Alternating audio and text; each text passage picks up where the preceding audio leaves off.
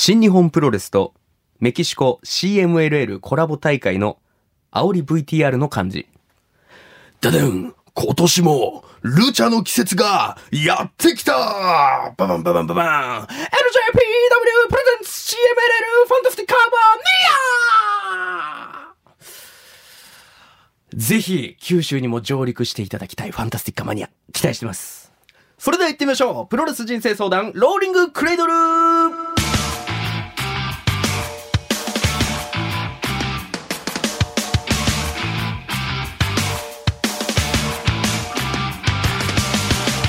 全国3000万人のプロレスファンの皆さんそしてそれ以外の皆さん。福岡吉本ザ・ローリングモンキーの武蔵でございます。この番組はその名の通り皆々様が日々抱える悩み誰に言うまでもないけどモヤモヤすることなどをプロレス的解釈で解決していこうというチャレンジングなポッドキャスト番組となっております。さあということで、まあ、前回ねえー、今年の汚れは今年のうちにということで、どうしても勝っておきたい相手ということで紹介させていただきました。この番組、初のリマッチ再戦。僕から振ると完全なるリベンジ戦でございます。悩める子羊、こちらの方です。フリートークよりも絵が得意松下優衣お願いします。お願いします。正解正解。正解大正解そこまで見透かされている。はい、素晴らしいですね。まあ、前回の対戦から9ヶ月、うん、SNS なんかもチェックさせていただきますけども。ありがとうございます。ホークスの選手のイラストがね、うん、上達されておりますね、なかなかにね。なんか書くごとに、だんだんちょっとね、影とかね、こだわりが増えていく。ええー。コツ掴んできて。シワの色ちょっともうちょっと薄めだったなとか、ね。こだわってるな。目のシワ端っこ増えてるなとか、ね、うわそんな細部に至るまで。そうですよ。選手の髪型が変われば髪型も変えてあそこもちゃんと合わせてね。そうですよ。すごいなグッズ作るんかってぐらいの。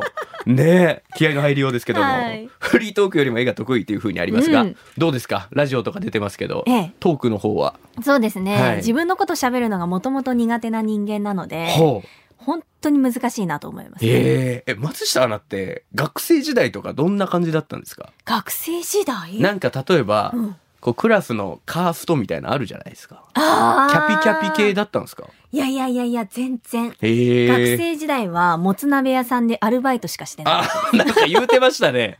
もつ鍋屋さんでやってたみたいな。接客はしてたんですけど、はいはいはい、お鍋作る5分間の間にずっと喋ったりとかしてたんですけど。つなぎの時間というか。そう。でもそれって自分のことじゃなくて、お鍋の説明だから。ああ、まあまあそうですね。そう。まあそのもつ鍋屋さんで自分のこと話されてもとは思いますけど。そう。とか、まあまあ、の、お客さんの悩みみを聞いたりとか。人生相談やってたの もつ鍋人生相談やってたんだよ。そうそうそう知らんかったわ。言っといてよ、最初。もつ鍋人生相談やってましたって。もつ鍋置きたいですね、ここにね。聞きますよ。すごい、本当の本格的な、お酒も必要になっちゃいますから、いいですね。えー、そんな感じで自分のことをしっかりこう、いろんな方前とかで話すことはそんななかった。なかった。そんな松下アナなんですけど、まあ前回もちょっと振り返ったんですけどね、改めて現在の仕事、まあ徐々にこう増えてきて、はい、テレビはもうなんかもう、全部の番組そうです。出てらっしゃる。作ってる番組ね、全部の番組出て、はい、そして、えー、前回の、えー、対戦も踏まえて、うん、実践した結果、僕が勝利した回の方ですね。はい。実際に SNS のフォロワーなんかも増えて。増えました。こっからもやっぱさらになんかありますか？どんどん増えていくんじゃないかという自分の兆しみたいな。いやもうずっと増え続けてきているので。うわ右肩上がり。そう。なんで、これからもっと女性の層とかも増えていくんじゃないかなって思ってます。うわ、すごい。なんか、うん、志をね、そう。持っているあの時とやっぱなんかオーラというか雰囲気が違うような自分の中でちょっと自分に自信がついたんですよ。うわすごく。嬉しいですねそれは、うん、こうなんか人の目を気にせずに生活できるっていうふうになりました。だってそれをしたとて別に支障は多分そんなないというか、うん、なんならすっきり堂々と生きられるぐらいの、いや本当に人生が変わったってちょっと大きく言い過ぎかもしれんけど、はい、でもそのくらいいやこれはもう番組やっててよかった。でも本当 にんまりしちゃうんですけど文字通り。まあそんな松下アナウンサーが、まあその悩みはね、解決させていただきました。うん、まあ女性に好かれる自分というか、はい、ただしかしリベンジできなかった試合、対戦もありますので、ね、はい、1.1、深夜24時からね、超超特番、もう、すごいありえないぐらいのレベルの特番が決まってますんで、それを前に、しっかりこの僕のこのなんていうんですか鬱憤をもう晴らして 全部すっきりして。圧が強いよ、うん、だから。新年に迎えたいなと思いますんで。すっきりしてほしいわこれは。すっきりさせたいそしてこっちも。お互いにすっきりさせ合いましょう松下顔を見せたい。この真剣な表情をね、えー、ということで松下アナいざ再戦でございます。よろしくお願いします配信2年目突入。こぼれる感情と無駄話てんこ盛りの30分ちょい。どうもラジオのポッドキャストは Spotify をはじめ各種ポッドキャストアプリなどで配信。今年こそ何かしらで受賞します。九州大会ですか？何で受賞するんですか？何で受賞しよう。さあということで試合は時間無制限一本勝負でございますジャッジは前回通り松下アナが自身でレフェリングしていただきます。はい、僕の相談を受けて納得いった、すっきりしたということであれば参りました。納得いくかしょっぱい試合しやがってということであれば出直してこいとはっきりおっしゃっていただいて大丈夫でございます。ルールはもう OK ですね。はい、大丈夫です。それでは今回の再戦、対戦カード発表したいと思います。うん、武蔵 VS 入社3年目になったが自分のポジションがわからない松下アナさあ、ということで、この悩みを再び、はいうん、えー、ここで相談を受けさせていただくんですけど、うんうん、前回おっしゃってましたね、はい、この悩みについて、自分のポジションとかキャラがわからないことについては、まだ、まだです。解決されていない、うん、3年目の時の悩みが今4年目になったんですけど、解決できてません。なるほどね。まあ、だからだいぶ長い間悩んでらっしゃることずっと。ねえ。4年間ですよ、入社してから。いやー、なかなかですね、それは。はい。それをぜひね、今日は払拭したいなというふうに思うんですけど、うん、まあまあでも僕もね、言ってこの9ヶ月の間で、もちろんいろんなアナウンサーとかスタッフさん、はい。まあ、はたまたラジオリスナー、うん、そして、まあ人生相談じゃないですけど、レスラーの方とか、うんうん、もうとにかく1対1で喋ってきて、はい、もうね、強くなってますから、僕自身も。しかも連勝中ということで。連勝中ということで。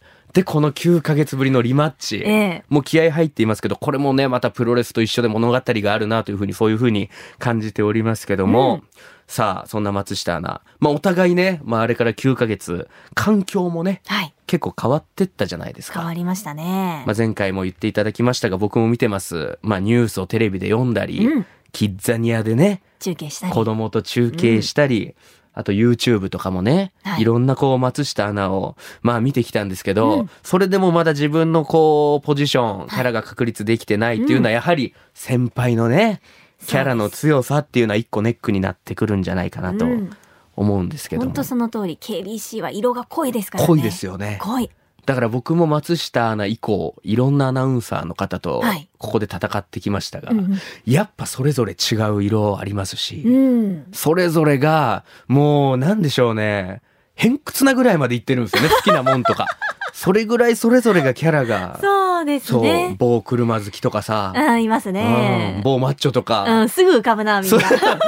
それぐらい戦ってきて僕自身も、まあそういうふうに思ってるんですけども、えー、まあそれ以後、あの、ラジオでね、まあ松下アナと一緒にやってますけど、うん、ちょっとこう、際どい話とか、はい、こうキャピキャピ、まあ話す松下アナ、うん、いろんなね、その自分の一面を見るということは増えてきたと思うんですけども、はい、実際こう今、仕事もこう増えてきてるわけじゃないですか。増えてます。そこに関してはこう、もちろん嬉しい。ものすごく嬉しいですね。ねでそれに関してはその基本的なことを頑張ってくれば仕事が増えるみたいな話は前回もさせていただいて、うんはい、そこについてはもうあよかったなと。いや本当にありがたいですね。ねちゃんと増えてきてよかったなという感じなんですけども、うん、あの時の悩み、えー、僕高橋宏美選手を出して戦いましたが、はい、ちょっとね改めてここで僕なりの敗因をねちょっとあの反省会？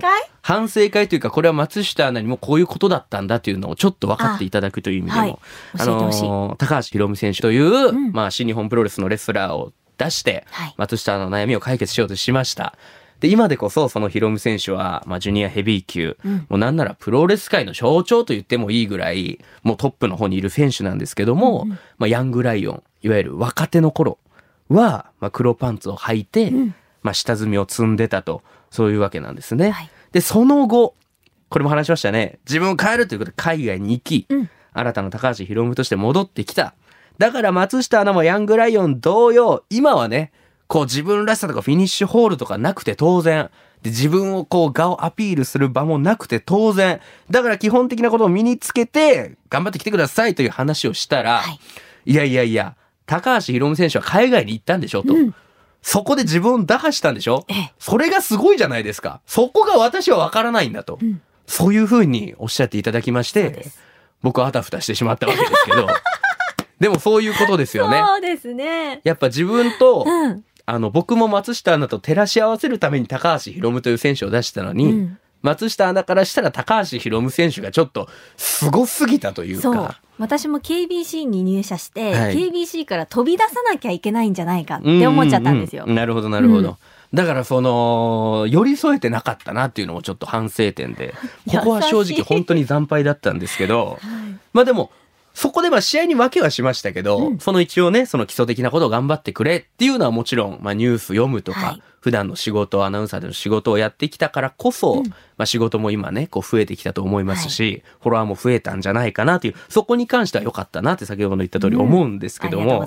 うん、だからこそ、この悩みをね、僕はもう一度、高橋宏夢を召喚して、あ、おえ、同じ選手？しっかり松下アナを丸め込ませていただきたいと思います。うわ、ハードル上げますね、また。ただ、うん、これはね、もう宏夢で負けて、別の選手に行くのはもうご法度です、僕の中で。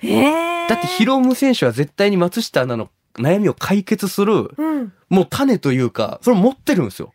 うん、俺がうまく使えなかっただけなんで。本当に。なんかポケモンマスターみたいな。ポケモンマスター池ひろむじゃないのよ。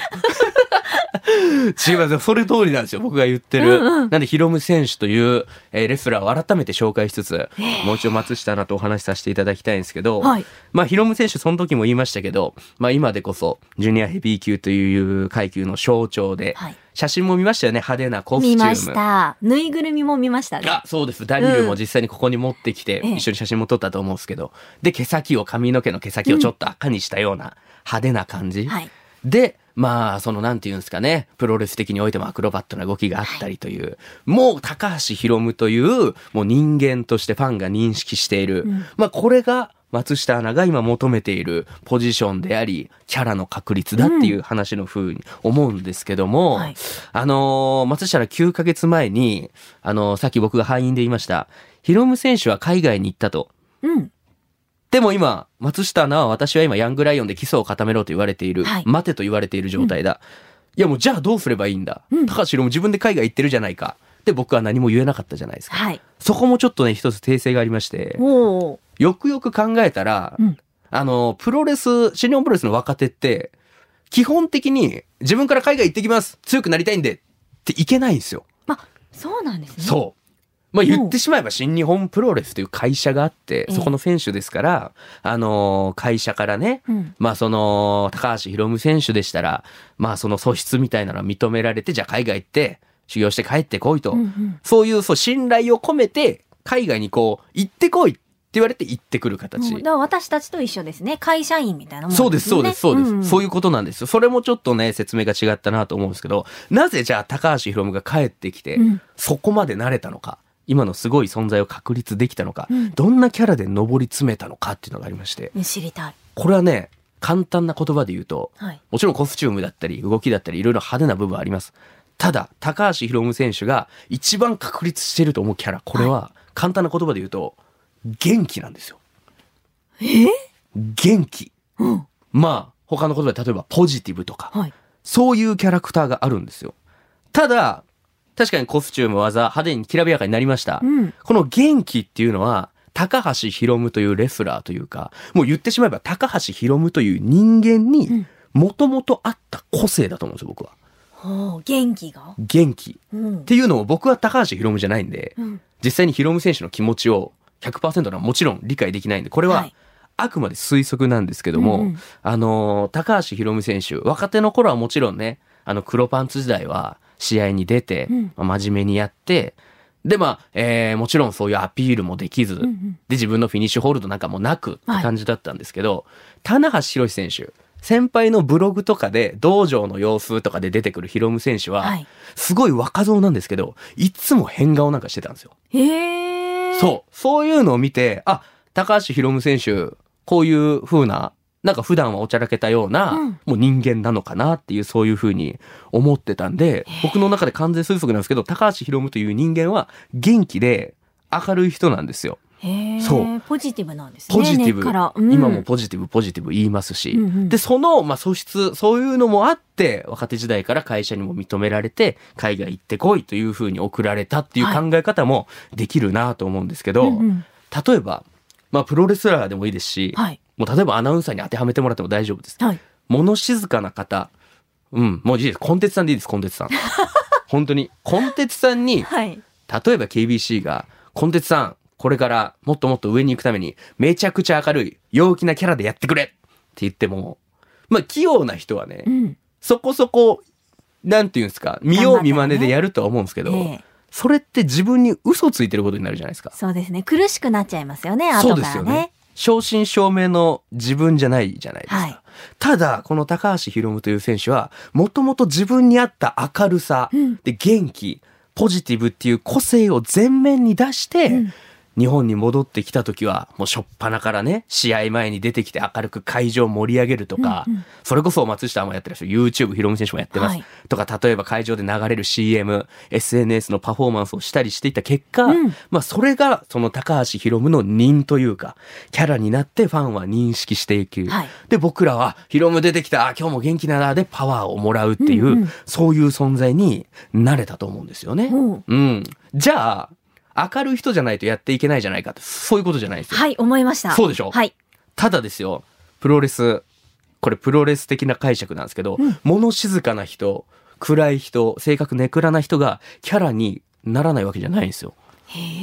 プロレス界には寡黙なキャラクターで、えー、いぶし銀で戦う選手もいますし、うん、自分のその暗さというか、ちょっと、なんでしょうね、ミステリアスな要素を活かして、ちょっと怪しげな感じの選手になり、うん、それで成功して認識されていくっていう選手も、たくさんこのプロレス界には輩出されてるんですよ。うん、そこで松下アナなんですけど、はい。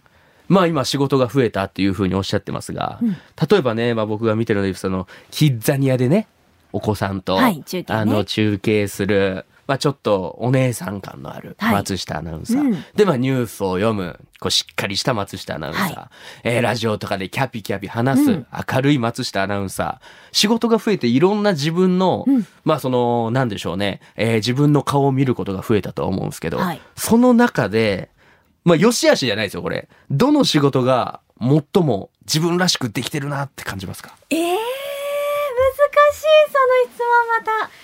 一番自分の素を出してるところってことですよね。そうですね。だからもちろん仕事、まあ、全部楽しいでいいんですよ、もちろん。うん、ただ、いかにこの仕事あ、松下優衣という人間は、私らしいな、これ、っていうか、普段の私に近いな、みたいな、うんうん、そういうお仕事って、何かありますか？よしあしじゃなく、これは本当に。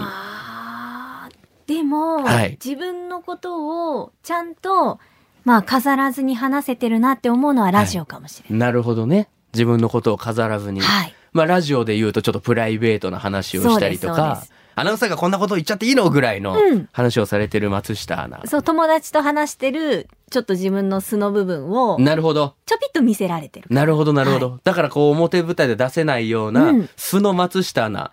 というかこう若々しくて、うんうん、ああなんかこう女の子だなって感じの松下のイメージが僕あるんですけど、はい、そういう時を出してる方が自分らしく思える。らしいかなって思いますね。それはやっぱ日常の感じのテンションで話してるからみたいなのはあるんですかね。うんありますね。やっぱテレビとか放送になると、うん、ちょっとテンションを上げて伝えなきゃとか思っちゃったりする見てる人の姿を想像して喋るから。なるほど、なるほど。でもラジオってこのトーンで喋ってても、周りの人たちが一緒に話してくれるので、はいはいはいはい、盛り上がるじゃないですか。そうですね。そう。木をてらったりしなくていいじゃない。うん。でも実際その話でこう盛り上がって、うん、松下アナの話に対して、周りのスタッフさんとかがわーって拍手して笑ってる。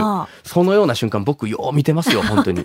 うん。だからね、あのー、高橋宏夢もそうなんですけど、うん自分がやってて最も自分らしいなと思ったことを貫くということ。勝ち目はここにしかないと思うんですよ僕は。だって僕も芸人をやらせていただいてますけども、まあ僕は普段ツッコミで、まあ結構 MC とかする側なんですけど、やっぱね、こうボケる芸人さん、すんごいボケるな、この芸人さんみたいな人見たときに、うん、うわーどんどんどんどんやっぱこうツッコミの立場より笑い取るじゃないですか。はい、いやー、こんだけボケれたら気持ちいいやろうなーつってこう頑張ってボケてみようかなみたいになったりするんですけど、うん、やっぱ忍者ないなって気づくんですよね。普段から別にそのタイプじゃないから、うん、じゃあ自分は一番できるところ、じゃあ MC を伸ばそう。ってなったら実際にラジオのパーソナリティが増えたりとかもあったんで、はい、勝ち目はやはり自分らしいなと思ったとこ貫く、うん、そこだと思うんですよね。で、その高橋宏夢選手は、はい、まあ、海外に行って、まあ、いろんな経験をしました。で、まあ、海外遠征中、今いろんな、えー、新しい仕事を、えー、新たな経験をしている松下アナ、はい、あなたも今海外遠征プロレスに当てはめて言うと、うん、どんどんどんどん新しい環境があったり、うん、新しい仕事も会ったこともないような人と会ったりありますね。ありますよね。あります。ここでいろんな仕事をされている、うん、いろんな経験をしてこうテクニックがついてくるんですけども、ヒロム選手は確かにメキシコに行っていろんな技を覚えた、いろんな動きを覚えた。でまあいろんな技のレパートリーや、こう自分出しか分かってきたんですけど、ヒロム選手がそこで一番学んだことって、自分らしさをい。かにオープンにしていくか、はい自分らしさを最大限にどんだけアピールするのかっていうのを、はい、ヒロム選手は海外で学んできたと思うんですよ。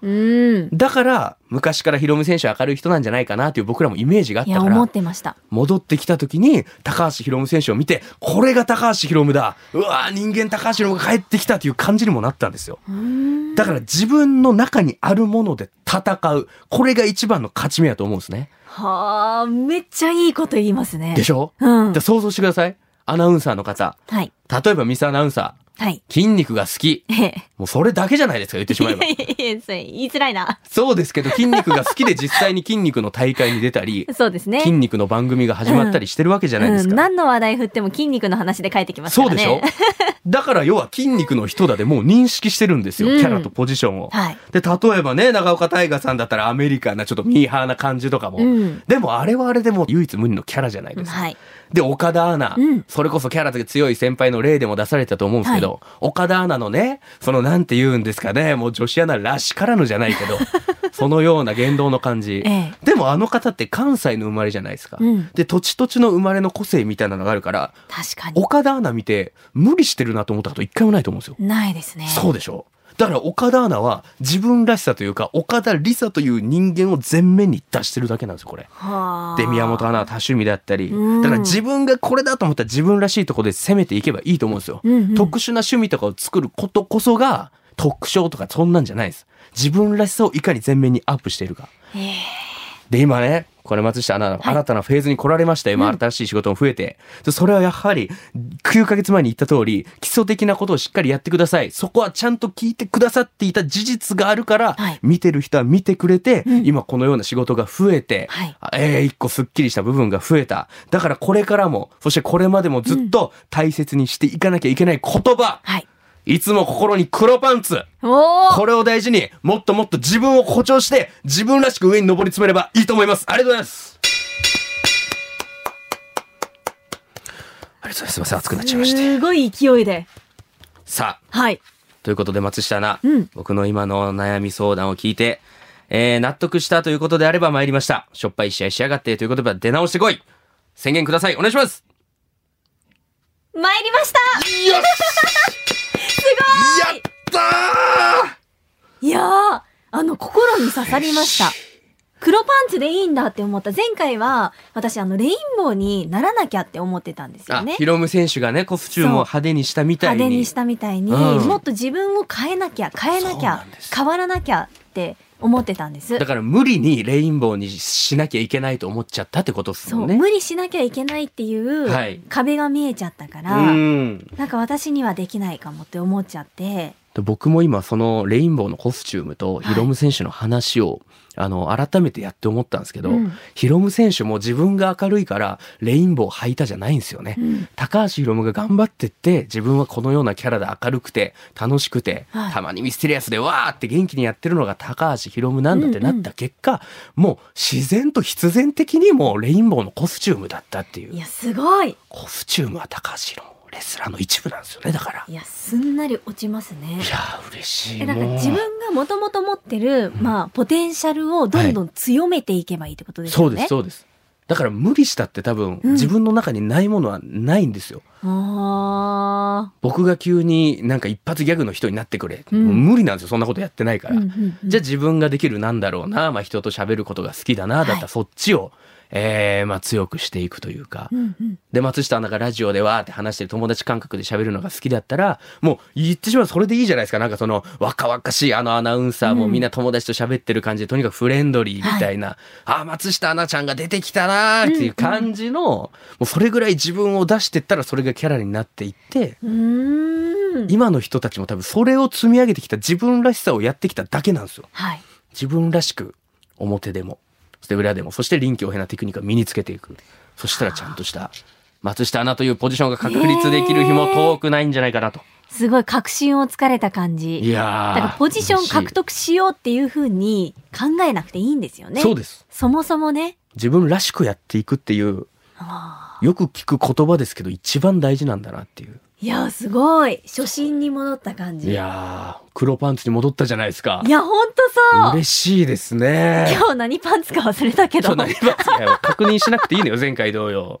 前回も確認してたけど、目の前で。思い出しましたね。いやということで松下アナ、はい、すっきりしました僕もお互いに。いやすごい。ありがとうございます。とんでもないです。こちらこそありがとうございました。だってこれって結構大きな解決ですよいや本当ですか？うんだってずっとポジションどうしようとか、どういうふうにやっていかなきゃって、日々毎日会社に来るために悩むもん。ああ、やっぱそうっすよね。はい。だから本当に、この声をかけてくださるかわかんないですけど、まあ、どこに行ったとしても、うん、もう、松下優衣らしくやっていいよってことなんでしょうね。うん、しかもこれは、私に限らず、聞いてる皆さんも悩んでる人いっぱいいると思うんですよ。そうですよ。ね。会社の中でどういうポジションでって、どういうキャラでいかなきゃいけないかなっていう人たちを、みんなを救った。うわ嬉しい。俺救ったんかいみんなを。嬉しいな。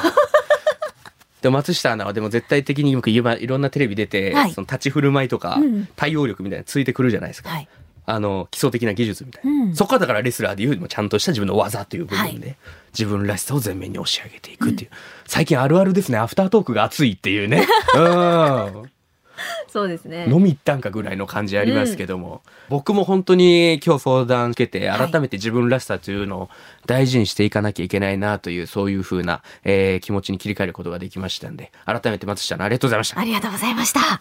さあ、ということで、プロレス人生相談、ローリングクレードル、毎週水曜日夕方5時頃配信しております。そして、2024年1月1日、1.1深夜24時からは、KBC ラジオで特番も放送決定です。松下もぜひ聞いてください。はい、ゲストに新日本プロレスから、棚橋博選手、マスターワト選手も参戦予定です。